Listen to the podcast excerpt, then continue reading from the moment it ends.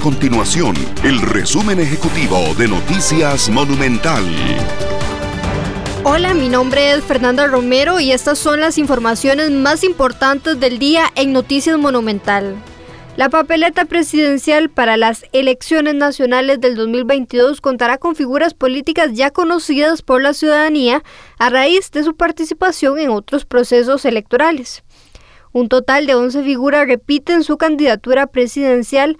Anteriormente se postularon a comicios y solo el candidato presidencial liberacionista José María Figueres logró llegar a la silla presidencial.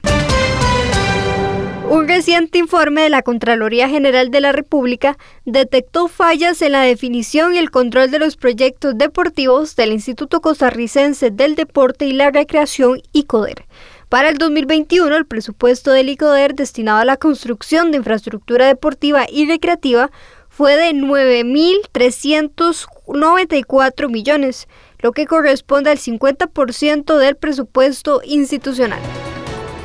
Estas y otras informaciones usted las puede encontrar en nuestro sitio web www.monumental.co.cr. Nuestro compromiso es mantener a Costa Rica informada. Esto fue el resumen ejecutivo de Noticias Monumental.